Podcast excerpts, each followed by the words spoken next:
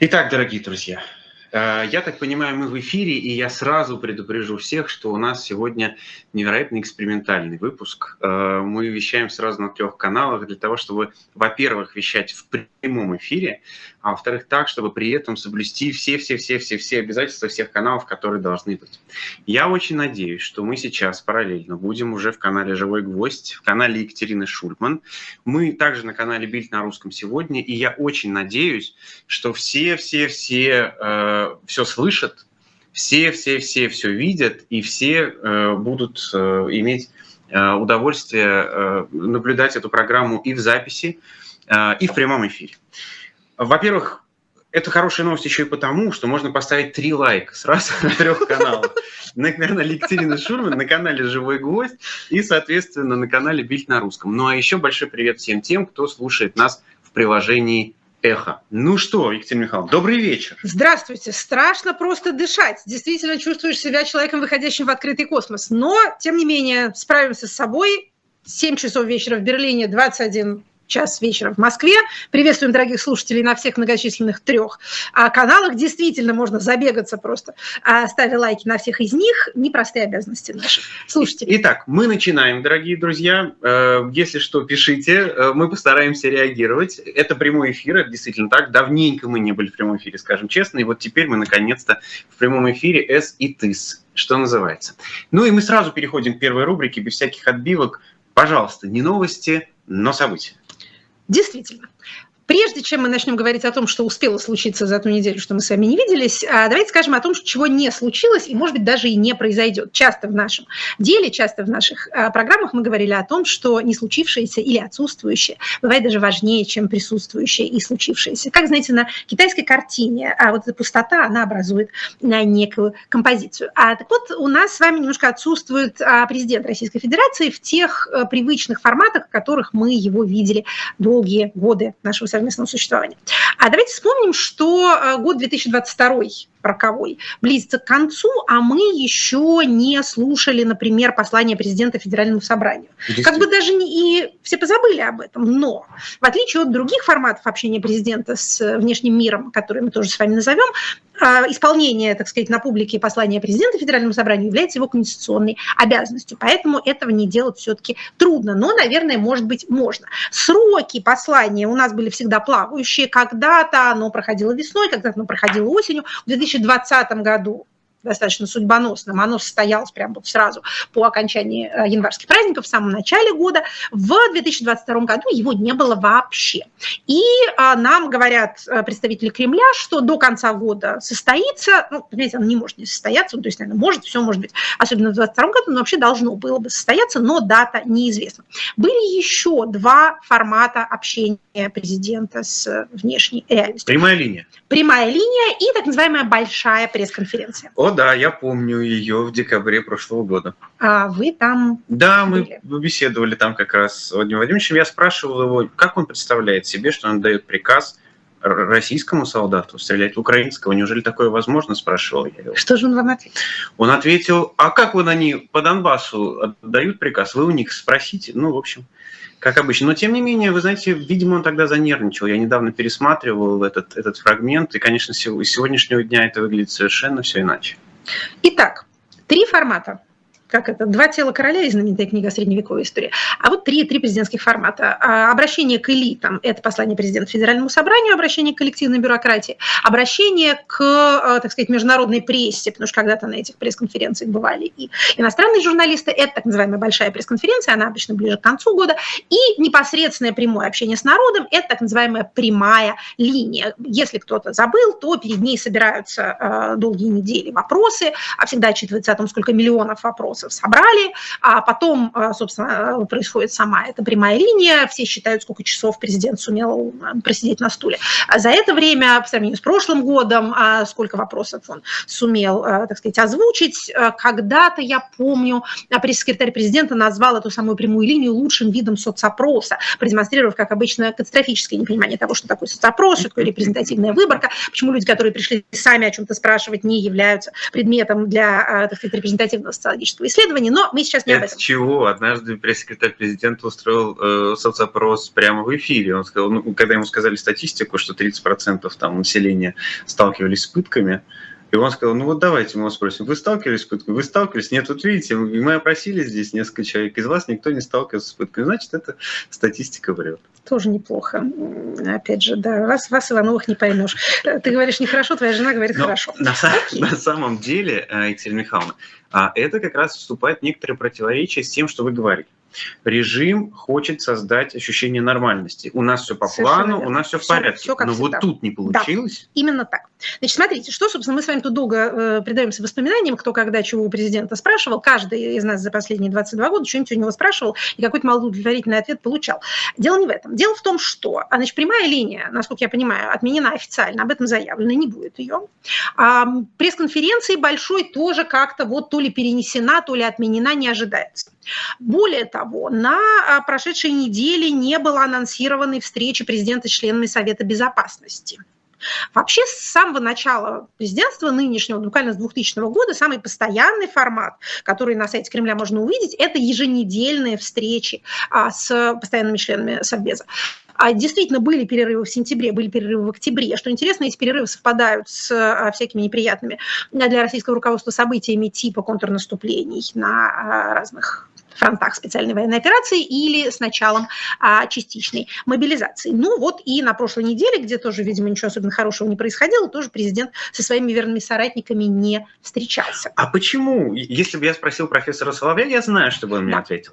А что ответите вы? Да, мы не будем а, ставить никому диагнозы на расстоянии, снимать запой по фотографии, мы такого не умеем. Но а, вообще исчезновение в тяжелые минуты – это один из наиболее часто повторяющихся политических приемов президента нашего. Он исчезает. Он исчезает на 10 дней, на 2 недели, а, когда что-то происходит не то. Наиболее известное из этих исчезновений – это а, после убийства Немцова в 2015 году, но оно совершенно не единственное, просто наиболее, что называется, запомнившееся публике. Это, в принципе, его манера. А, Долгий опыт подсказывает, видимо, ему как политическому лидеру, что если от чего-нибудь отвернуться, то оно рассосется. Если просто переждать, то проблема уйдет сама собой. Ну, пока срабатывало. Совершенно верно. Почему вырабатывается такой навык? Потому что до сей поры получалось. Действительно, каждый из нас по своему собственному жизненному опыту может понять, что если вы обладаете достаточным ресурсом, чтобы переждать какие-то тяжелые времена, вы действительно можете э, в значительном числе случаев ничего не делать, и оно как-нибудь, да, само более-менее уйдет. Если прям вот над вами не каплет и вас за руки за не тащит со своего рабочего места и оттуда, где вы живете, ну, можно попробовать подождать. Вопрос, такова ли ситуация сейчас. То, что э, гражданам особенно нечего сообщить, причем ни внешним гражданам, ни внутренним гражданам, ни элитам, это тоже более или менее очевидно. Каких-то решений понятных нет. А, Все последние публичные появления были посвящены опять разговорам о том, что в, интернете кто-то не прав, и кто-то не прав, особенно в историческом прошлом, не так его понимает, не так интерпретирует и вообще плохо себя ведет. То есть никаких разговоров о дне сегодняшнем, тем более завтрашнем, тоже не а, происходило.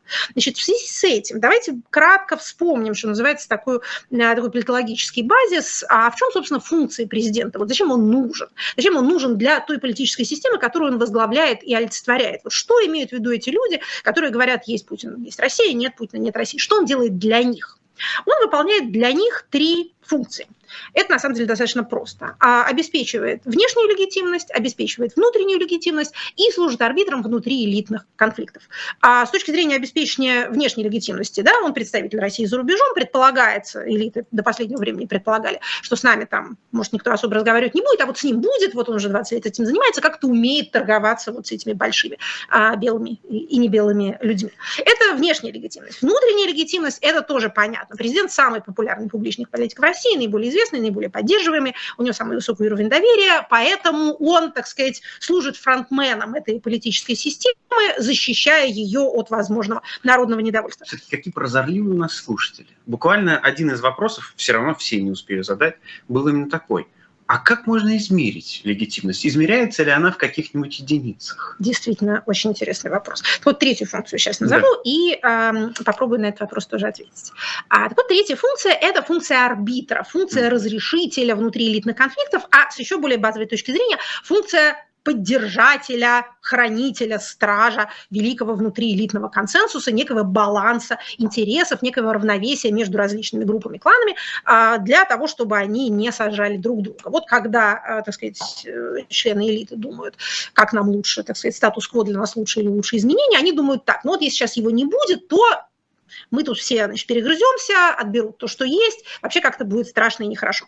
До последнего времени все три функции, что называется, выполнялись фундаментально, но со всеми тремя были трудности. С внешней легитимностью некоторые проблемы. Да, представлять Россию вовне, ну вот, вот на Бали не едем, да вообще уже, собственно говоря, никуда не едем. Удивительно, что практически официально объявляется, что причина не участия России а, в президента России в саммите G20 а, состоит в том, что его там убьют или как-то вообще вот, то есть даже не, не только какие-то там э, фрики-комментаторы, но и вполне, так сказать, провластные э, полуофициальные политологи об этом говорят, что ну, они можно этим ожидать. Пугали. Помните, когда Боинг сбили, они говорили, это Путина хотели сбить. Это самолет Путина Слушайте, хотели ну, сбить. Первый тогда... канал это показывал. Напомните, есть... первый канал на полном серьезе показывал, что, это, да, что украинцы хотели Путина убить. А, ну это украинцы. Да, да, Теперь да, это да. весь коллективный Запад объединился, и стоит ему выйти из-под зонской безопасности, тут они его и а, загрызут. То есть понятно, что а, как-то вот не очень хорошо с внешним представительством, с внутренней легитимностью. Действительно, по-прежнему мы с вами немножко скажем о том сегодня, а как у нас общественное мнение себя ощущает, кто, так сказать, э, остается популярным, кто перестал быть таковым. Действительно, между президентом и любыми его другими возможными конкурентами огромная пропасть. Он самый, э, так сказать, по-прежнему доверяемый а, политик в России. Но и тут есть проблемы. Да, а вот попытки переложить все непопулярные решения на каких-то других людей, на Минобороны, еще раз на Минобороны, и третий раз на Минобороны, на губернаторов, если получится. Это все, конечно, очень мило, но а, каждый знает в России, кто у нас начальник, кто, соответственно, за все в ответе. Ну и внутри элитные конфликты. Тоже до последнего времени как-то удавалось вот эти вот весы с многочисленными чашками держать в некоем эквилибриуме. Но последнее время появляются какие-то малопонятные э, внеэлитные или даже, я бы сказала, контрэлитные акторы, которые много чего себе позволяют, размахивая кувалдой. А то в прокуратуру заявление писать на губернаторов, то а, говорить о том, что вообще-то всех ваших а, бизнесменов и чиновников надо бы расстреливать, а детей их отправлять воевать.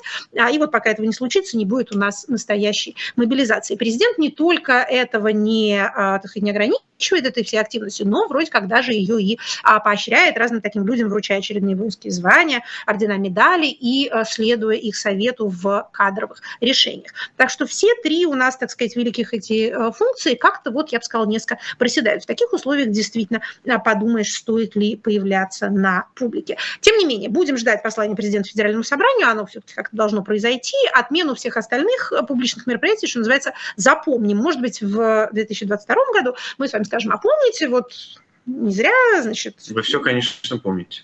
Да, совершенно верно. Взволнованно ходили вы по комнате и что-то резкое в лицо бросали мне. Как-то так. Далее. А я а, стоял, приближившись к стене. Именно так, именно так. А далее мы с вами э, говорили многократно о мерцающих границах Российской Федерации, а также о э, удивительном совершенно поспешном конституционном законотворчестве, которое э, эти границы никак не определяет, но все-таки вводит в состав Российской Федерации э, не принадлежащие ей территории. И тут я вспоминаю еще один вопрос от слушателей. Ну, понятно же было, что придется отдавать. Зачем же они это внесли? Это, это, очень, это очень большая загадка. Вот эта вот удивительная совершенно а, удивительная легитимизация несуществующего а, вызывает вопрос, есть ли прецеденты такого такого, да, а есть ли э, какие-то были, были ли какие-то предыдущие случаи, когда государство объявляет своей территории то, что оно фактически не контролирует. Ну вот вспоминают, э, так сказать, самозванного а, короля Шотландии, но э, я не помню, чтобы там, собственно говоря, вот действительно в Конституцию вносились какие-то поправки. Я только напомню, что у нас не только Конституцию поменяли, у нас еще приняли специальные законы об интеграции этих четырех наших новых субъектов федерации в состав Российской Федерации, где все прописано было достаточно туманно, кроме кроме одного пассажа повторяющегося, они все абсолютно а под копирку написаны одинаковые. А, так вот, один пассаж отличался там некоторой детализацией, один набор статей, это тот, который касался строительства на этих территориях и освобождал этих самых будущих строителей чудотворных от тех ограничений, необходимости лицензирования, соблюдения генеральных планов, которые ограничивают их творчество на территории Российской Федерации. То есть, видимо, в умах этих удивительных, этих чудо-законодателей мыслилась какая-то галконда, какой-то Эльдорадо для вице-премьера Хуснулина, который он, значит, по, ну, руку у него будет группа ПИК, по другую там СУ какой-нибудь 155 хотя он, кажется, обанкротился. И вот они будут эти все черноземные просторы застраивать бесконечными жилыми комплексами, такими многоквартирными домами. А в общем, удивительно совершенно. Может быть, мы потом узнаем, что по документам в Херсоне уже все построено, освоено и деньги получат. Не исключено, не исключено. Но вообще, когда а, много лет мы тут говорили, что ускоренное законотворчество – это опасная вещь, что не надо регламент свой собственный нарушать, что не надо тут торопиться в этом деле, что всегда есть достаточное количество инструментов для действия в любой чрезвычайной ситуации, а закон это не инструмент быстрого реагирования. Все думали, что это такой у меня милая странность такая, понимаете, специальный интерес. Вот как люди там увлекаются какими-то динозаврами, а я, значит, вот думский регламент Большую изучаю. кружку, а я же говорила, надо вести для таких случаев и отпевать С надписью told я, да, как говорят наши, как это называется, англоязычные партнеры. Что теперь, надеюсь, станет понятнее, почему не надо особенно быстро что-то вписывать в Конституцию, потому что вам пришло это в голову или захотелось. Возвращаясь к, э, так сказать, тому, что действительно происходит в Российской Федерации, в отличие от того, что происходит в ее воображении. Значит, у нас э, осенний призыв идет, у нас началась отправка призванных в э, военнослужащих срочной службы в войска.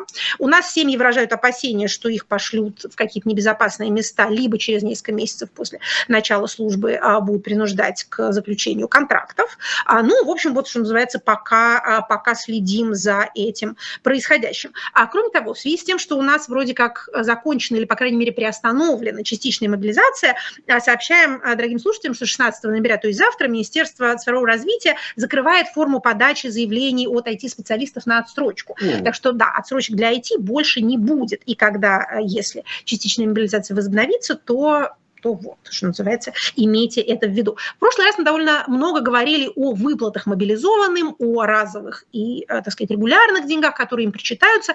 И, судя по, э, что называется, поступающим откликам, эта тема действительно важная. Она важна и для людей, что понятно. Она важна и для пропагандистской машины, которая посылает какие-то, значит, полчища, ну, не то, что прям полчища, но заметное количество э, ботов или, может, каких-то иных комментаторов, которые пишут более-менее одно и то же, пишут они, что ничего подобного нам всем все платится, а вот есть какие-то отдельные, а, так сказать, неровности, но с ними тоже борются. Все получили по 195 тысяч. Цифра 195 тысяч, она так, конечно, хорошо, приятно звучит, вроде как и не кругло, не так кругло, чтобы быть неправдоподобной, но и э, достаточно масштабно, чтобы вызывать э, внутреннее удовольствие. А так вот, вот, значит, 195 тысяч. Значит, смотрите, что мы видим, что называется, по сообщениям с мест. А, есть сложности с получением вот этой разовой, эти 195 тысяч, это разовая выплата мобилизованным, что называется, подъемные а, по указу президента, о котором мы говорили в прошлый раз. А есть трудности с получением этих самых выплат, потому что люди обнаруживают, точнее их семьи обнаруживают, что они а, без заключения контракта оформлены на полгода, а по указу выплаты положены только тем, кто заключил контракт сроком на год.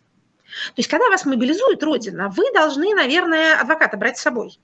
А, или какого-то внутреннего адвоката в себе воспитать и внимательно смотреть, что вы там такое подписывали, потому что если, как выясняется, если выясняется, что вы а, не подписали контракт, а вас каким-то иным образом оформили, и не на год, а на полгода, никаких 195 тысяч вам не полагается. Министерство, да, Министерство обороны выступило с а, разъяснениями относительно уже не разовых выплат, а денежного содержания.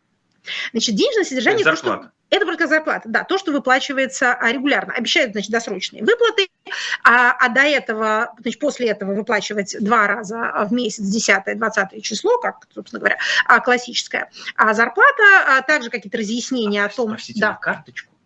Значит, смотрите, на карточку можно, может получать за мобилизованного его семья, если он ага. с этим согласится. Но сколько этих денег по-прежнему не сообщается. Значит, Министерство обороны в своем разъяснении говорит буквально следующее. Минимальная сумма, которую будут получать мобилизованные, зависит от воинского звания и занимаемой ими воинской должности. Зарплата призванного по частичной мобилизации командира взвода составляет 225 тысяч рублей. Командира батальона 243 тысячи рублей. Это очень здорово звучит. Но если вы не командир, ни батальона, ни взвода. Если вы, так сказать, рядовой, или если у вас какая-то иная военно-учетная специальность, сколько вы будете получать денег, совершенно неизвестно. Значит, из 195 тысяч рублей вы, кстати, заплатите еще налоги, а из них одна часть, 158 тысяч налогом не облагается, остальная сумма облагается. Вот такие вот у нас вы сказали, а, разъяснения. Про работов мне прям интересно, а как они там писали? Вот я прям служу, получил или что? А, они писали, откуда вы можете это знать, что не платят? Значит, на самом деле платят. Нет, без конкретики, а. всем все уже выплатили думал, как в анекдоте, помните, пишу тебе из горящего танка, да? Да, да, да, да, да. Вот прости, за, так. прости за неровный почерк, именно так. А, значит, вот такие у нас, что называется, разъяснения. О протестах и самих мобилизованных, и о протестах семей мы с вами подробно говорить не будем, это обсуждается достаточно активно. А, присоединимся к мнению тех наших коллег, которые считают э, и, и, так сказать, неразумным, и неэтичным упрекать людей за то, что они вот э, против чего они протестуют, да, не против неправедной войны, а против того, что им деньги не заплатили. А повышенные морально-нравственные требования можно предъявлять к себе, но не к другим людям. Вот к себе давайте будем их предъявлять, а к соседу давайте не будем. Очень естественно, что людей волнует, что если уж родное государство против их воли их куда-то тащит, то оно хотя бы свои обязательства минимальные по отношению к ним выполнит. Как эти люди, а, все люди, все мы с вами, смотрят на происходящее? Какие изменения происходят в общественном мнении? Мы это регулярно с вами отслеживаем. Давайте посмотрим, какие у нас последние есть а, данные. Значит, что, что в целом мы имеем? А есть у нас опрос по Москве, правда, только по Москве, о том, как люди смотрят на оставление Херсона. А, значит, 49% э, респондентов одобряют, 22% не одобряют, 28% затруднились ответить. А простите, кого опрашивали? Потому это... что Москва – это угу. все-таки сложный да. город, потому что Москва – это город, с одной стороны, военных, пенсионеров. А, да, и также госслужащих и сотрудников силовых структур, абсолютно точно. А с другой стороны, самый либеральный город, да, ну, там один из самых. Либералы все уехали. Ну, условно. Возможно. Ну, Поэтому хорошо, нет, не хочется понять, кого опрашивали? А, предполагается, что, значит, это, это Russian Field, русское поле, а социологическая служба, это, насколько я понимаю, репрезентативный опрос, то есть, видимо, должна быть выборка по, что называется, по общему составу. Mm-hmm. Значит, 81% опрошенных говорят, что они обеспокоены происходящим в зоне СВО 13% ничем не обеспокоен. А, значит, по поводу успешности и неуспешности происходящего. Значит, смотрите, у нас была сверхвысокая тревожность в сентябре после объявления мобилизации. В октябре, к концу октября она немножко понизилась, но не пришла к тем уровням, близко не пришла к тем уровням, которые были у нас до 21 а, сентября. Значит, насколько люди считают успешным и неуспешным все а, происходящее? Значит, а, число таковых сократилось с предыдущего опроса, который был неделю назад, назад, сократилось на 3 процентных пункта. А, значит, 48% считают, что все идет успешно, это опять же Москва, 32% считают, что неуспешно, 20% затруднились ответить. Обратите внимание на высокий процент тех, кто затруднились ответить. Значит, также у нас есть проект «Хроники», который делает уже, по-моему, восьмую волну опросов, начиная с февраля. Это тоже репрезентативные телефонные опросы. А, значит, у них получается, что э, у 12% респондентов кто-то из членов семьи так или иначе попал на военную службу. У 3% респондентов уехал но не на фронт. То есть вот 12% э, с одной стороны, 3% с другой стороны, всех наших с вами сограждан затронуты войной напрямую, то есть через, непосредственно через членов своей семьи. Также фиксируется потребительский пессимизм, ухудшение финансовых ожиданий. 89% респондентов не ожидают улучшения своего материального положения в ближайшее время. Это довольно много. 52%, а прошу прощения, да. вынуждены экономить на продуктах из-за роста цен. Вот этот социальный пессимизм, когда люди массово не ждут ничего хорошего. Это как? Это, это влияет на то, каким действительно будет это будущее? Это влияет на то, как люди смотрят на происходящее и каковы их вообще взгляды на завтрашний день. Это влияет на поддержку а, вообще всего, что называется. По-прежнему мы это видим по целому ряду социологических маркеров. Происходящее рассматривается как дело начальства, которое начальство начало по каким-то своим соображениям. Ему виднее, потому что мы начальству базово доверяем. Не Нет. Угу. Вот, кстати, что совсем не удалось, не удался никакой переход к народной войне. Народной спецоперации. Народ, народной не спец... бывает народной э, спецоперации. Да, Видимо, как... не бывает. Ну, выражение «народная война» у нас uh-huh. прозвучало из уст э, замглавы администрации президента, поэтому мы, наверное, тоже... Его посадили уже за это? Э, да, я думаю, что где-то как копится там uh-huh. в папочке листочков прибавляются. Я думаю, что на всех А тут за слово «фронт» уже даже Да, да, да, штрафовали гражданина, да, в каком регионе, не припомните? В Якутии. В Якутии, что написал слово «фронт», и тем самым, как написано в решении суда, дискредитировал вооруженные силы этим грубым оскорбительным словом. Действительно, хорошо ли это? Что, что это за, что это за за фронт. Вы на него посмотрите. Похоже это на фронт. Конечно, это сплошная дискредитация. А что влияет на поддержку... А, а вы знаете, да. что, что, да. вместо, что вместо фронта надо говорить? Линия соприкосновения. Да. Представляете? Хорошо, Красиво. Хорошо. Это, видимо, не компрометирует. Что влияет на поддержку или не поддержку а, происходящего? Мы с вами говорили, что до последнего времени влиял прежде всего возраст. Это тоже правда. Но, смотрите, это остается. Смотрите, какое изменение я вижу по опросам Левады относительно а, настроений. И чувствуете вы тревожность, или там настроение у вас какое, хорошее, совсем хорошее, там плохое, совсем плохое.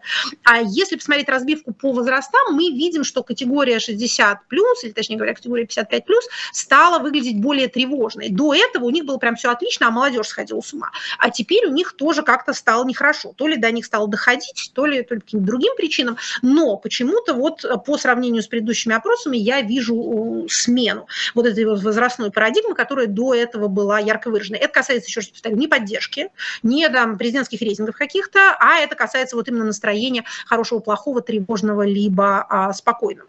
Значит, э, из сторонников происходящего только 57% считают, что а, все проходит хорошо что, что идет а, спецоперация успешно.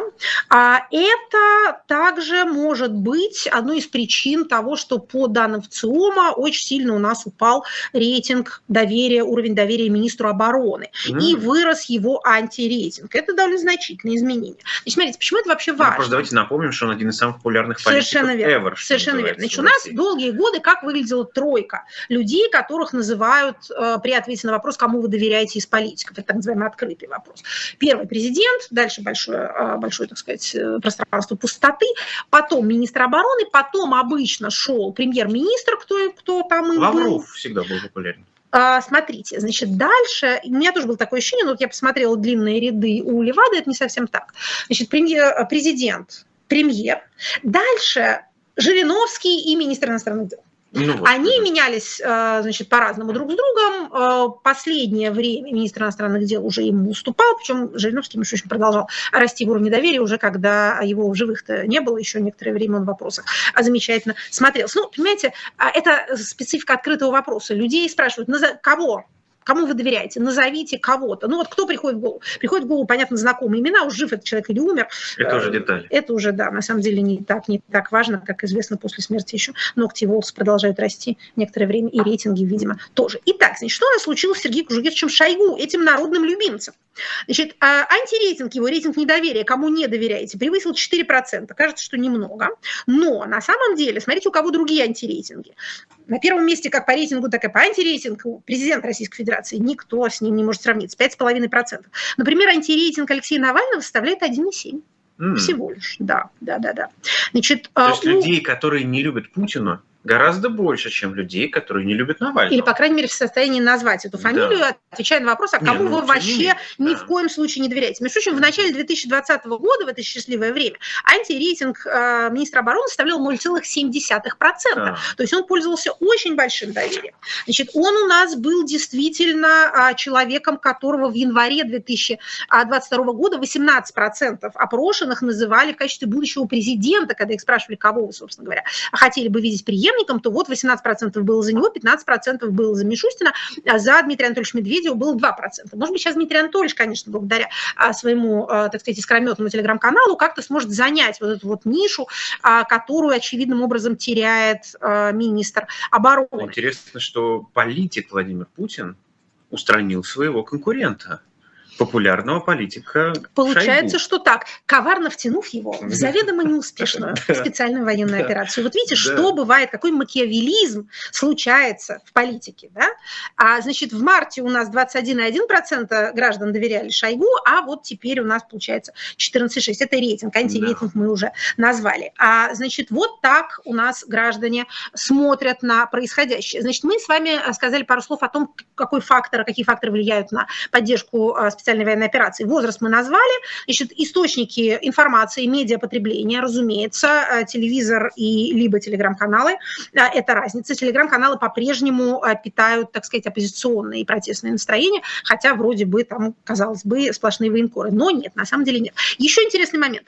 Значит, если вы обсуждаете новости с новости об СВО, обсуждаете их с родными друзьями, соседями, то вы скорее это скорее фактор, который влияет на поддержку войны. Если вы обсуждаете их с незнакомыми людьми в интернете либо в общественных местах, то это скорее то скорее вы войну не поддерживаете. YouTube аудитория тоже скорее не поддерживает. Женщины совсем не так все это любят, как э, мужчины. Это тоже очевидная разница. Ну и люди с низкими доходами э, поддерживают происходящее гораздо-гораздо меньше. Значит, кстати, о людях... Меньше? Да, да, да, да, да. Это, это война богатых. А почему тогда ну, берут-то в основном э, как раз из, из низов, так сказать? А вот социальная несправедливость. Им это гораздо меньше При этом они меньше поддерживают. Может быть, mm-hmm. это бросает некоторый свет на поведение мобилизованных. То есть, понимаете, они мобилизоваться мобилизуются, потому что считают, что нет другого выхода, mm-hmm. что себе дороже с начальством Но при этом бодаться. они не горят желанием. Но при этом они совсем не горят желанием. А те, кто желанием горит, почему-то не мобилизуется, в добровольцы не идет, а и вообще горит этим самым желанием исключительно у себя дома. А значит, к вопросу о э, бедности и ее политических эффектах. Значит, у нас досрочно, праздник к нам приходит, веселье приносит и вкус бодрящий, как в известной рекламе, досрочно произойдет повышение тарифов на основные услуги ЖКХ. На 8,5%, рост вполне приличный. Это должно было произойти 1 июля а, по, что называется, по обычному порядку. 2023 года, случится это 1 а, декабря. Значит, вырастет у нас цена на теплоснабжение, электричество, холодную и горячую Подождите, воду. как-то так. Европа же должна замерзать. Вот вы знаете, да, Европа должна замерзать, голодать, не мыться вообще никогда, мыться собакой, как в популярном интернет-посте пишут. Вместо этого, ну, то есть не вместо этого, но параллельно с этим почему-то в России, стране сверхдешевых энергоресурсов, которые теперь она не продает в Европу, а, соответственно, сама может пользоваться, почему-то досрочно растут тарифы на 8,5%. Вот такое удивительное явление. Может быть, мы попросим каких-то экономистов нам объяснить, а, почему это происходит. Значит, что еще можно сделать хорошего с такими гражданами, которые, видите, не проявляют энтузиазма, не любят министра обороны и которым еще предстоит дороже платить за электричество? Может быть, попробовать лишать их гражданства. Может быть, такая, О, да. такая мысль пришла в голову. Значит, а, возвращаясь к любимому нашему законотворчеству. У нас с вами проходит в Государственной Думе а, чтение, готовится к второму чтению, президентский законопроект о гражданстве. Значит, у нас президент внес законопроект о гражданстве, новую версию некоторое время назад. Теперь вот вносится, э, так сказать, изменения в нее. В первом чтении эта красота была принята в апреле, а, значит, вот сейчас идут у нас поправочки. И президент вносит сам поправки ко второму чтению. Надеюсь, я вас не запутала. Надеюсь, наши слушатели уже понимают разницу между, так сказать, вообще изменением закона путем внесения нового проекта федерального закона и поправками ко второму чтению. Значит, что у нас происходит в этот момент? У нас происходит, причем силами как президента, так и группы сенаторов, которые тоже вносят поправки ко второму чтению, происходит расширение оснований лишения граждан гражданства. Что это означает на практике? На Каждый раз, да. простите, да. я вспоминаю Конституцию Российской Федерации, вот. по которой не может быть Совершенно верно. Не может быть лишен гражданства, либо право его изменить. Причем это как на грех а, положение из той части Конституции, которую нельзя изменить, не приняв новую Конституцию. Поэтому приходится извращаться каким образом. Сейчас объясню. У нас есть граждане, которые получили гражданство по праву рождения, вот родились они, и получили. А есть граждане, которые подавались на гражданство и приобрели его решением Российской Федерации. Опять же, закон о гражданстве у нас гласит, что все граждане равны между собой. Всякое гражданство – это гражданство. Но не только де-факто, но и де-юре существует очень большое правовое неравенство этих двух статусов. Гражданин Российской Федерации по рождению гражданства действительно лишен быть не может совсем никак, потому что Конституция это запрещает. Но если было принято решение о наделении вас гражданством, то это решение может быть отменено на основании того, что вы, например, подавали ложную информацию о себе, обманули доверчивую Российскую Федерацию, назвались приличным человеком, а сами были в душе экстремист. Поэтому Российская Федерация отменяет свое решение и гражданство вас лишает. Так вот, основание для лишения этого второсортного, как получается, хотя почему, совершенно непонятно, оно такое второсортное, гражданство постоянно расширяется. Значит, за что можно будет лишиться гражданства, еще раз повторю, приобретенного? Значит, если вы привлекались за распространение фейков об армии или ее дискредитировали, участвовали в деятельности нежелательных организаций, которых все больше и больше, призывали к нарушению территориальной целостности Российской Федерации. Значит, причем а это можно будет сделать, то есть лишить вас за это гражданства, вне зависимости от времени совершения этих действий, неважно, когда вы это делаете. Ничего а, себе. Да. То есть вы не знали, что она нежелательная. На тот момент она не была нежелательной. Вы участвовали, потом ее признали нежелательной, и вуаля, но получается, что так. То есть, смотрите, тут я думаю, что все-таки имеется в виду, что здесь нет срока давности. Ага. То есть, если все-таки организация до этого не была нежелательной, а потом стала нежелательной, хотя вспомним коллегу Заякина, а, который у нас внесен в список террористов и экстремистов сегодня Минюстом, а, Росфинмониторингом, прошу прощения, да, да Росфинмониторингом, на основании того, что он тысячу рублей перевел а, ФБК Навального. Причем сделал он это до того, как ФБК был объявлен экстремистской организацией, но тут почему-то закон взял да и поимел обратное действие. Так вот, у Заякина не отберут гражданство, он вообще не на территории, насколько я знаю, Российской Федерации находится, потому что он гражданин по рождению в Якутске родился. Но если вы, например, опрометчиво взяли и подались подались а, на гражданство Российской Федерации, а потом выяснилось, что вы совершали всякое нехорошее, всякие нехорошие преступления, кроме того, преступления против военной службы в том же списке, а преступления, совершенные в период мобилизации военного положения в военное время, либо в условиях ведения боевых действий. И это Любые тоже... Преступления, совершенные в период мобилизации? Значит так, перечень преступлений, преступления против, да, преступления против военной службы, совершенные в этот ага. период мобилизации военного положения, военное время, либо введение а, боевых действий. Ну вот опять же, понимаете, а, закон о фейках очень широко трактуется, поэтому если вы где что не то а, писали, говорили, а гражданство вас могут лишить. Может быть, это, например, направлено, потому что меня спрашивали разные беспокойные иностранные корреспонденты, особенно после того, как экологического активиста у нас решили, лишили гражданства, да еще и всю семью тоже, а спрашивали, может ли это стать массовой практикой. А я сказала, что вряд ли может, потому что ну, не так много человек, что называется, приобретает, не так много народа приобретает гражданство Российской Федерации не по рождению, но после этого мне пришло в голову следующее соображение. У нас довольно много граждан Украины, угу. приобрело гражданство в последнее время. И это прям сотни тысяч человек, если не, если не миллионы, как нам угу. рассказывают. А вот если они вздумают что-то не то где-то писать, опять же, вне зависимости от времени совершения деяния. Фейки, нарушение территориальной целостности.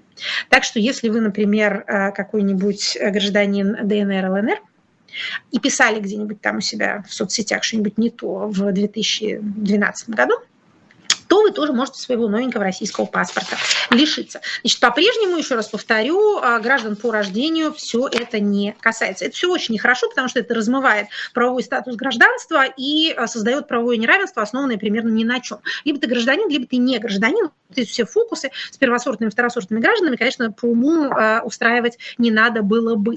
Также по поводу иностранцев и россиян. Значит, президентом подписан указ, регламентирующий, определяющий порядок прохождения воинской службы гражданами иностранных государств. Значит, а это было многими воспринято как разрешение иностранцам, так сказать, призываться в а, российскую армию. Нет, это не так. Это указ о заключении контрактов. Значит, те, кто у нас граждане России, имеющие в том числе и второе гражданство, могут заключать контракт о прохождении военной службы, но только на рядовые должности, солдатами, матросами, сержантами, старшинами, не, не, более, не более того. Значит, в принципе, по закону о воинской обязанности такое право было у них и до этого. Это, очевидно, а, направлена на расширение, что называется, базы, из которой можно черпать контрактников. А на военную службу по призыву по-прежнему иностранцы не призываются. Но, напомним еще раз, многие граждане э, тут тоже ошибаются или заблуждаются. Если у вас есть гражданство Российской Федерации, то для Российской Федерации вы ее гражданин. Если у вас есть еще какое-то гражданство, ее это не волнует. А есть такое представление, что если у вас есть какой-то второй паспорт, то это как-то освобождает вас от службы по призыву. Не ничего, ничего подобного. Вовсе никак не а, освобождает от службы по призыву. Значит, а, далее, еще один а, президентский указ, на который хотелось бы обратить внимание. Это указ о о а, утверждении основ государственной политики по сохранению и укреплению традиционных российских духовно-нравственных ценностей, подписан 9 ноября. А если вам кажется, что вы это уже слышали, то вы это слышали уже неоднократно. Действительно, поскольку у нас в целом ряде стратегических документов последнего времени эти самые традиционные российские духовно-нравственные ценности упоминались. У нас есть, а, так сказать, эм, закон о стратегическом планировании, основы государственной политики в сфере стратегического планирования, доктрина информационной безопасности, стратегия стратегии национальной безопасности, основы государственной культурной политики, всякие другие стратегии, которые я даже не буду перечислять, а, указ о национальных целях развития. И везде у нас есть традиционные ценности. Но теперь у нас утверждены основы государственной политики по охранению их и укреплению. Екатерина Михайловна, да. а это идеология или нет? А... Попытка Попытка не пытка. Значит, ну смотрите, что тут можно сказать. А я прочитала этот документ, что называется «So you don't have to», чтобы вам не пришлось. А это типичное творчество Николая Платоновича Патрушева. Mm. Вот, вот это вот, вот эти все стратегии, это его просто хлеб. Вы знаете, как я люблю Николая Платоновича. А все, что он говорит, пишет, я стараюсь как-то слушать. А сегодня он, кстати, а, проводил заседание а, Совбеза и выездное заседание Совбеза и говорил, что центральную часть России надо защищать отсутствием ПВО, потому что ее разбомбить могут э, случайно. Вот такие вот были у нас сегодня высказывания дожили, что называется. Так вот, но больше всего он любит писать э, стратегии. Значит, э, и тут не то, чтобы задается какая-то какая идеологическая рамка. Тут не то, чтобы демонстрируется некий цельный взгляд на прошлое, настоящее и будущее. С будущим совсем тяжело. Значит, смотрите, что есть в этом документе, что называется интересно. Дается определение традиционных ценностей. Традиционные ценности – это нравственные ориентиры, формирующие мировоззрение граждан России. Э, дальше, дальше не будем. А, значит, и тем самым укрепляющие гражданское единство.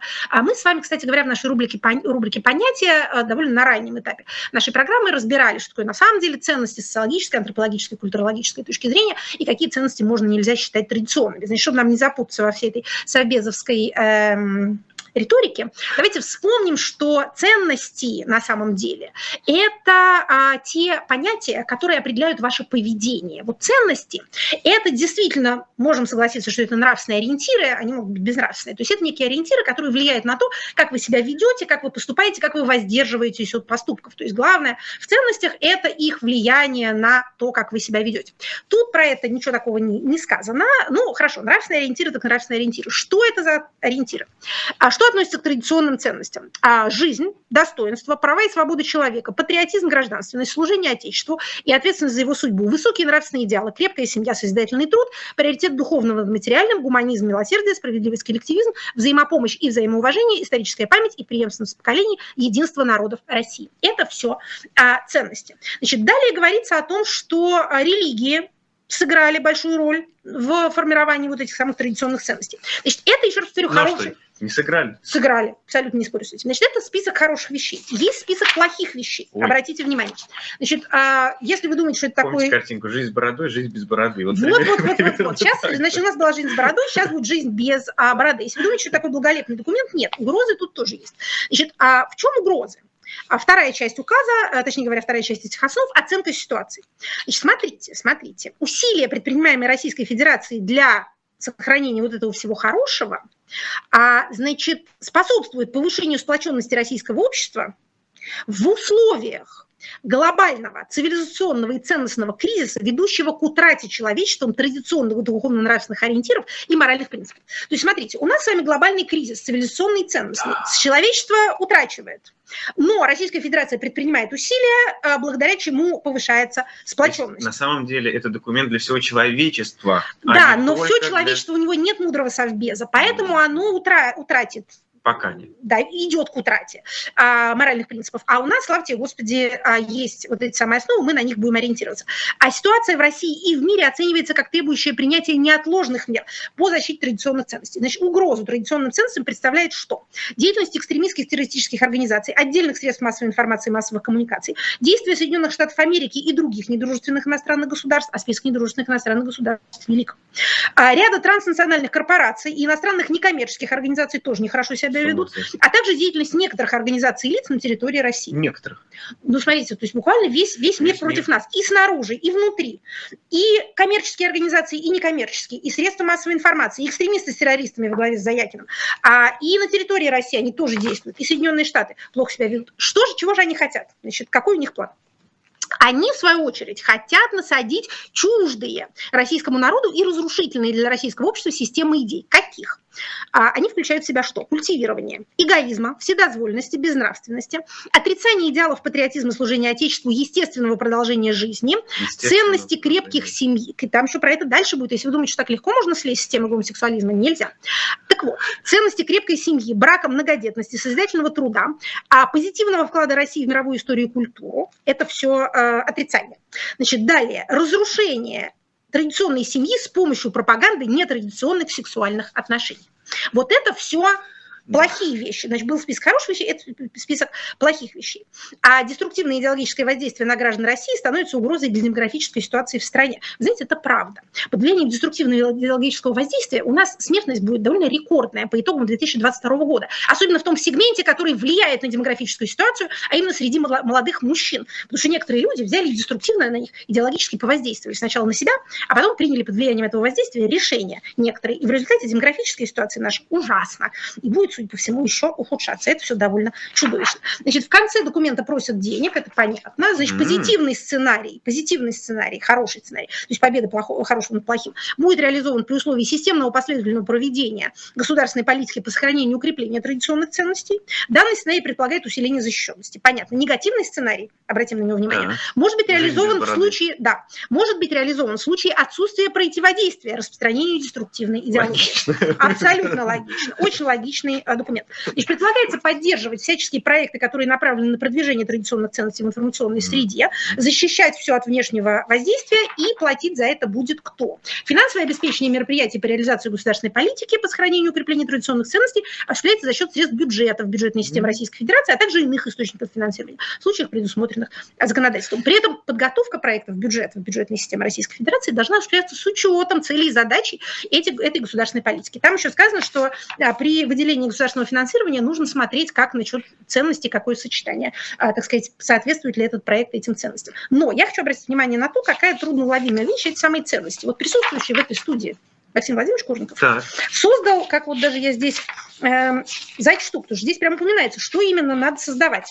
А, что нужно, значит, для укрепления традиционных ценностей создавать в том числе кинолетописи и другие mm аудиовизуальные материалы, направленные на сохранение и популяризацию традиционных ценностей. Значит, вы, насколько я понимаю, создали как раз кинолетопись. Она же аудио, а аудиовизуальный материал. А гуманизм у нас входит? Значит, направленный на пропаганду таких традиционных ценностей, как жизнь, гуманизм. высокие нравственные идеалы, гуманизм и, и милосердие, взаимопомощь, а также направленный на распространение исторической памяти и преемственности поколений, поскольку фильм ваш под названием «Голод» как раз повествует о том, как одни люди других людей спасали от голодной смерти. Так получается, что Минкульт противодействует традиционным ценностям. Значит, ничего более традиционного и ценностного, чем вот этот вот ваш фильм о, голоде в Поволжье и о той роли, которую сыграла, кстати, одна из э, традиционных конфессий, а именно христианство, упомянутое в шестом пункте основ государственной политики по защите традиционных ценностей, поскольку э, протестанты, христиане, э, были, так сказать, э, теми людьми, которые кормили бесплатно других людей, и тем самым несколько миллионов человек спасли от голодной смерти, э, вот как раз, собственно, это и является предметом этого фильма. Тем не менее... Открыли мне глаза. А вот, вот читать надо про устанавливающие документы. Я всегда читаю. Вот я читаю и думаю, это же прям про вас. А понимаете? скажите, пожалуйста, да. есть ли там про начальную военную подготовку? Да, значит, э, мы обращаем внимание на то, что Минкульт ведет себя в полном противоречии с указом президента, который подписан да. уже 9 ноября. Просим, а, значит, компетентные органы тоже как-то... Расстрелять. Да. Ну, не-не-не, мы против того, чтобы расстрелять. Значит, а, начальная военная подготовка а, призывали к ее введению. Значит, сначала у нас это было предложение фракции «Справедливая Россия», направлено это было предложение в Минобороны. Минобороны сказала, отличная идея, давайте вернем в школы НВП, то есть предмет начальной военной подготовки. Минпросвещение сказала, что мы обязательно тоже так сделаем, мы обязательно подготовимся. И уже со следующего учебного года у нас предполагается в школах 35 учебных часов по предложению Минпросвещения, я так понимаю, в год все-таки. А в старших классах 9, 10, 11, внеурочный, правда, предмет. Значит, напомню, что а, разговор о важном, который по понедельникам должны проходить, это тоже предмет внеурочный. Внеурочные предметы обязательны для посещения, но а, не обязательно посещать их именно в этой школе, именно в этой форме. Это происходит по выбору родителей. Значит, НВП будет предметом, опять же, если верить Минпросу, а будет предметом внеурочным. До этого, правда, говорилось, что вот эта вот самая начальная военная подготовка будет происходить в рамках ОБЖ, то есть закона, э, закона а, а предмета основах безопасной жизнедеятельности. Но теперь какие-то противоречивые возникают э, сообщения, будем смотреть, как это будет выглядеть. Вообще, я должна вам сказать, что э, с точки зрения и правового оформления организационного ввести новый предмет в школьную программу – это очень нелегко. Для этого нужно изменить в ГОСы, для этого нужно изменить закон об образовании, для этого нужно подготовить каких-то преподавателей, которые будут этим заниматься. Я сильно подозреваю, что несмотря на а, всякие замечательные предложения, предложение некоторых депутатов о том, что как хорошо участникам боевых действий. А, значит, а, подождите, какой, какие депутаты? Это прямо-таки а, глава генерального штаба у нас написал. Mm. Написал Миронов в письме, что, а, значит, вообще 140 часов за два года надо на это выделять, чтобы мне не это самое, никаких других предметов не осталось. И, а, значит, школам набирать граждан, ранее проходивших военную службу по контракту в приоритетном порядке военнослужащих, участников боевых действий. Вот как раз контуженных mm-hmm. нам только не хватало в школах. При всем уважении к контуженным, как говорится. А, да. А, но это у нас уже понятие? Это у нас, так сказать, эм, потенциальное событие, потому что, как да, вы понимаете, если с 1 сентября следующего года у нас эта вся красота в школах начнется... минуты да. до вопросов. Поэтому... Вы серьезно? Я серьезно. Это мы так увлеклись зачитыванием вслух э, Совершенно не шучу, да. основ государственной политики. Поэтому Окей, давайте хорошо, переходить к давайте. Начальная военная подготовка. Да, Прошу наше сегодняшнее понятие, действительно, мы решили рассказать о том, что такое, собственно, начальная военная подготовка. Значит, это с технической точки зрения допризывная подготовка, то есть передача некоторых базовых знаний и практических навыков до того, как люди проходят военную службу, с тем, чтобы, как, как говорится, тяжело в учении, а легко в бою для того, чтобы, когда они были туда призваны, им как-то уже было кое-что знакомо. Таким образом, предмет НВП непосредственно связан с призывом. Это общая такая, я бы сказала, а, учебно-политическая конструкция. Значит, какова история этого предмета в Российской Федерации? Потом скажем буквально пару слов о том, как это выглядит в других странах или никак не выглядит. Значит, советская власть, надо сказать, довольно рано начала а, принудительно обучать своих юных а, граждан всякому военному искусству. В 18 году уже был выпущен декрет об обязательном обучении военному искусству. Значит, учащиеся 15-17 лет должны были в обязательном порядке являться на специальные учебные пункты и там, значит, а, заниматься по программе, которая была 96 часов в течение двух лет. Значит, а, давайте вспомним, что а, по первой советской конституции 18 года защита Отечества была только делом трудящихся, значит, нетрудовые элементы не служили. В конституции же 36 года уже была закреплена всеобщая воинская обязанность. При этом в 1947 году, после войны, эта самая обязательная допризывная подготовка была отменена для неучащейся молодежи, а в 1962 году для всех учащихся старших классов, еще раз повторю, отменена. В 1967 году был, принят новый закон, новая редакция закона о всеобщей воинской службе, определивший, собственно, тот ее порядок, вот этот вот призыв два раза в год, а, сроки этого призыва, а, порядок отсрочек, который сохранился не только до конца советской власти, но во многом сохранился и до наших дней. И с того же 1967 года для учащихся старших классов средних школ и учащихся ПТУ соответствующих возрастов а, был возобновлен этот самый предмет начальной военной подготовки. То есть, видите, 62 по 67 год нас такая странная оттепель, когда никакого НВП а, не было. Значит, предполагалось, что и мальчики, и девочки два года обучаются а, вот, так сказать, и теоретически, и практически. Те, кто застал, видели этот замечательный предмет. Мне, сразу скажу, такого уже не досталось, потому что, а, начиная с 90-го года, а, значит, каким-то образом это все стало А у сходить нас на нет. в Казахстане остался. и У меня, Вот. у меня был НВП. Значит, смотрите, когда перейдем к другим странам, там а, про это скажем. Значит, смотрите, а, в, а, после 90-х годов у нас предмет НВП заменен на предмет ОБЖ, который как бы такой более широкий, основа безопасной жизнедеятельности. А, вроде как а, там не только про военную службу, а, и не только ставится цель, так сказать, подготовить хороших а, призывников. Вот сейчас предполагается, что этот замечательный закон у нас вернется. В каких еще странах, постсоветских странах, остался обязательный такого рода предмет? Еще он есть в Азербайджане, он есть в Армении, а, он есть в Белоруссии, он там отличается для мальчиков девочек, значит, э, допризывная подготовка для юношей, медицинская подготовка для девушек, но он обязательный. Также а, в Казахстане, Киргизии, Узбекистане и в Украине, между прочим, с 2014 года. Этот предмет тоже ввели к вопросу о а, милитаризации. А, Значит, у нас вроде как этот предмет по закону о воинской обязанности военной службе существовал. Он предусмотрен в этом законе, но фактически его не было. Вот сейчас взялись его возрождать. Как это выглядит в других странах? Значит, ну, можно назвать одну страну, в которой существует ам, допризывная подготовка, причем начинается с 13 лет, и это страна Израиль. Там есть такая структура под названием ГАДНА, это аббревиатура, э, в переводе с иврита юношеские батальоны. Как мы с вами помним, в Израиле всеобщая воинская обязанность и для юношей, и для девушек.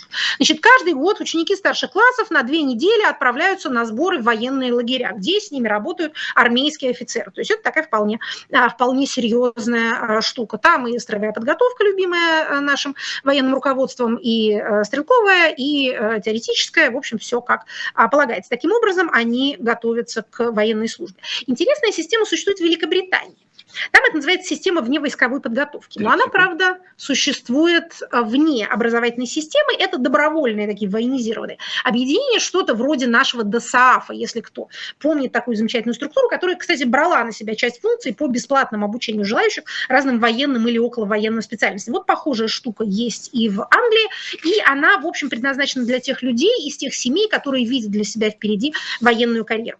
То есть, что называется, бывают такие случаи в мировой практике, но связаны связаны они, подводя итоги, скажем, с двумя вещами. Либо, с, либо в случае, если это добровольно, то с теми людьми, которые, например, из семей военных или хотят стать военными сами. Если это не добровольно, то это в странах всеобщей воинской повинности. Мы переходим к вопросам от слушателей. Переходим. Екатерина Михайловна, я сразу к вопросу, который сейчас в чате номер один. Okay. Пока мы с вами были в эфире, две ракеты, которые были отправлены России, упали на территории Польши. По первым данным погибли два человека и премьер-министр страны созвал срочное совещание. Вот просит прокомментировать, насколько это может быть прологом к чему-то большему. Это значит, мы так умно стреляли по Украине. Ну, учитывая, что Польша страна НАТО. Очень плохо. Очень плохо. Это вот как раз один из тех э, инцидентов, э, о которых говорят, когда говорят о неконтролируемой эскалации. Вот это она контролируемая, неконтролируемая эскалация. Когда ты стреляешь в разные стороны, не очень точным вооружением, можно попасть куда-нибудь не туда. А, конечно, трудно сказать, что можно было, трудно было выбрать более неудачную страну. Любая страна не очень любит, когда а, ей прилетает, но Польша один из худших действительно возможных вариантов. Эти ребята не не, не забудут, скажем так, не забудут и без ответа это не оставят. Ну, отлично, отлично, замечательно. То есть это мы хотели как-то снять, понимаете ли, неприятное впечатление от сдачи Херсона, поэтому надо проявить выдающуюся свирепость. В прошлый раз мы свирепость проявляли после чего? Что? Да, после Крыма. Э, после Крымского, после, после Крымского моста, да. А теперь, значит, еще. А, но как-то, может быть, э, даже и интенсивнее, потому что, насколько я понимаю, эти обстрелы были а, названы самыми интенсивными с э, начала боевых действий. Плохо, товарищи, плохо. Ничего хорошего тут сказать не могу. Тогда следующий вопрос Давайте. от Ашота Карпетяна. Он задавал его в э, Фейсбуке. Как вы думаете, закроют ли границы и когда? Пока мы и мобилизацию провели без закрытия границ, и военное положение объявили без закрытия границ, очень мы удивительные в этом смысле э, люди. Самый естественный шаг действительно в такой ситуации состоит в том, чтобы ограничить выезд. У нас выезд поощряется. Значит, пока так. Если сейчас у нас эм, страна НАТО нанесет ответный удар возмездия а, по какой-нибудь нашей территории, ну, тогда ситуация может измениться. Пока, как мы видим, даже, а, даже военное положение у нас проходит все-таки без закрытия границ. А, Оксана Сис спрашивает вас в YouTube. Комментарий Пескова по поводу казни э, нужен. Еще один признак failed state. Верхи уже не могут. Как расценивать заявление Пригожина в СК? Издевательство, бунт? А, мы с вами говорили о признаках failed state, когда а, у нас только, так сказать, образовались э, ЧВК, действующие не где-то в отдалении, а непосредственно уже на территории Российской Федерации или близкой к ней, и э, руководители этих ЧВК, делающие публичные политические заявления и ничего за это, так сказать, не получающие, кроме публичных и непубличных поощрений. Тогда мы сказали, что это классический, классический признак failed state из учебника, размывание монополии государства на легальное насилие. Учебники пишутся кровью народов, поэтому если там что-то сказано, то это не просто так. И все дальнейшее это уже последствия. Мы с вами много еще будем таких вещей наблюдать и говорить, ой, надо же, смотрите-ка, что ж так поползло все в разные стороны. А вот не надо было начинать. Такого рода явления имеют последствия. Они без последствий не остаются никогда. Поэтому дело не в конкретных деталях. Что там этому бедному Пескову говорить, что ему сказать, кто он такой, что он может тут возразить. Чтобы в следующий раз к нему пришли с кувалдой. Ну, конечно, будет говорить, э, я в домике, вообще я ни при чем, дяденька не бей. Еще наслушаемся. Утро Полины спрашивает вас. Как вы думаете, изменится ли отношение к людям с красным паспортом в мире? Что для этого должно произойти? Иными словами, когда нас перестанут ненавидеть жители других стран, не Украины, всех остальных. И как на это отношение реагировать? Молчать, соглашаться, каяться? А, реагировать ситуативно. Имейте в виду, что э, вы не только, так сказать, представитель какой-то общности, но и индивидуальная личность. У вас есть права, у вас есть достоинства, вы за них, пожалуйста, боритесь. Значит, из того, что другие люди имеют право обижаться на ваше политическое руководство или ненавидеть его, не следует, что вы э, должны, э, так сказать, терять в своем собственном достоинстве или допускать нарушение своих прав. Возражайте, возмущайте боритесь, э, отбивайтесь, как возможно. Значит, когда э, это прекратится, трудно сказать. Такие вещи, в общем, происходят иногда быстрее, чем может показаться в случае э, существенных, так сказать, ощутимых политических изменений. Франция с Германией резали друг друга на протяжении всей своей совместной истории. Но как-то ничего, так сказать, друг друга простили. Но вот Германия и Польша по-прежнему имеют довольно напряженные отношения, в том числе основанные на совместной исторической памяти. Так что бывает, что называется, по-разному. Кстати говоря, вот у нас возмущались на прошлой неделе вот этой вот резолюции ООН по поводу репараций и компенсаций, но все исследования преодоления как внутреннего террора, так и последствий межгосударственных войн говорят о том, что очень хорошо помогают компенсации. Вроде как мертвых не вернешь, вроде как деньги не главное в жизни, а вы знаете, деньги лечат. Вот прям очень хорошо э, действует. Заплатили деньги, и как-то сразу после этого отношения, знаете ли, налаживаются. Так что это может быть скорее хороший путь, чем плохой. Как говорится в известном анекдоте, спасибо, Господи, что берешь деньгами. Спасибо, скажите, когда берут деньгами. Это то, что можно, по крайней мере, заплатить. Спасибо большое всем, кто смотрел сегодняшнюю трансляцию. Напомню, что это первая трансляция, где можно поставить три лайка на канале Екатерины Шульман, на канале Живой Гвоздь, на канале Бильд на русском. А, не забывайте также, что нас можно слушать на а, Эхе, на сайте Эхо и в приложении Эхо, а также расшифровки читать а, тоже на сайте Эхо и в канале, э, телеграм-канале Екатерины Шульман. Хорошо, мы вышли в прямой эфир вовремя. На Очень все, удачный день. На все это